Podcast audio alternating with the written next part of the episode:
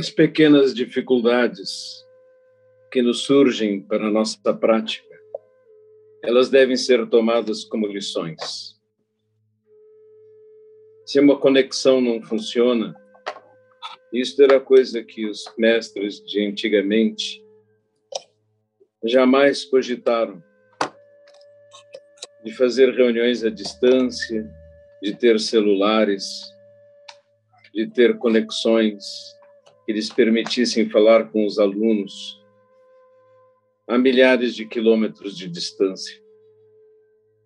Aí, dias atrás, falei sobre uma experiência de estar em Cuba, em uma sanga zen, e ver que eles tinham enormes dificuldades de conseguir pano para fazer zafus e que os praticantes simplesmente pegaram pedras chatas para sentar-se sobre elas à guisa de zafus.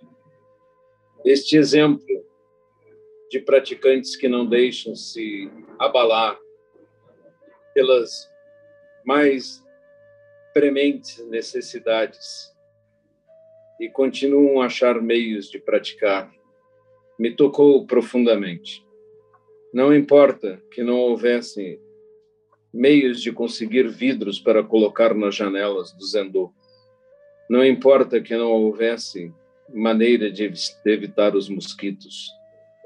Não importa que não houvessem zafus macios para sentar. Apesar de tudo, eles encontravam maneiras de assim permanecer na prática. Os mestres de antigamente, no tempo de Buda, para comer, tinham que sair a mendigar e aceitar qualquer coisa que colocassem em suas tigelas. Assim, o Zen progrediu através dos tempos, aumentou o seu número de praticantes, construiu monastérios, cresceu, decaiu, perdeu pureza e disciplina. E aí apareceram mestres para reformá-lo, para dar-lhe vitalidade novamente, para colocar em andamento regras e procedimentos que permitissem a prática. Agora vivemos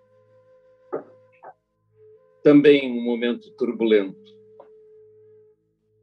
Pandemias mundiais, dificuldades para reunir as pessoas, ameaças de doenças que podem levar praticantes aos hospitais, ou mesmo à morte.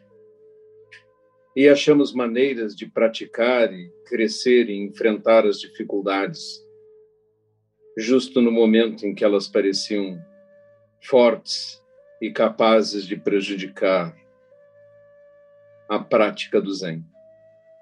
Então, os momentos de dificuldade são grandes momentos e grandes oportunidades. Quando surgir qualquer dificuldade, não devemos nos abalar com elas, mas utilizá-las para dar-nos força e permitir que nós sejamos capazes de ganhar determinação, persistência e energia, apesar dos problemas que se apresentem.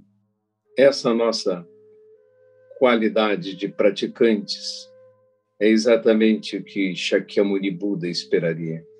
Assim, seja o que for que aconteça, colocamos nossos afu no chão ou sentamos em nossas cadeiras, não importando a posição ou as dificuldades do nosso corpo, e iniciamos a prática, sem depender de nada em volta. Se houver apoio, que bom que houve apoio. Se houver possibilidade de encontrar o Mestre, aproveitaremos a oportunidade. Se houver oportunidade de estudar o Dharma, abriremos os livros, os sutras e estudaremos dedicadamente.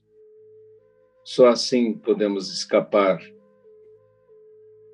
da cadeia de sofrimento em que nos metemos com nossas mentes turbulentas. Que a prática seja nosso guia, que o zazen seja nosso apoio, que o Dharma seja a trilha que seguimos denodadamente, passo a passo, sabendo que ao fim haverá uma fonte de água fresca que poderá matar nossa sede de conhecimento e de paz.